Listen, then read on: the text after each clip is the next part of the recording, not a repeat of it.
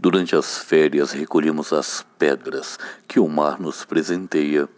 São as pedras com as quais logo, logo no inverno reconstruiremos as ruínas de nossas guerras. Não só lhes pedimos que resistam, também lhes pedimos que nos recordem que o mar, que o mar ainda existe. Poema de Ana Pérez Canhamares poetisa espanhola As Pedras.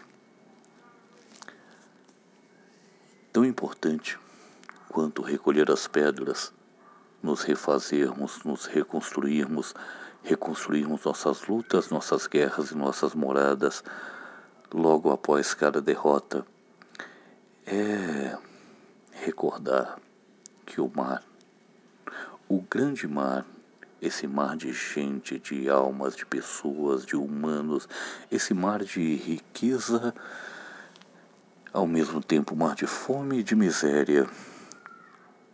O mar existe e ele nos dá sentido.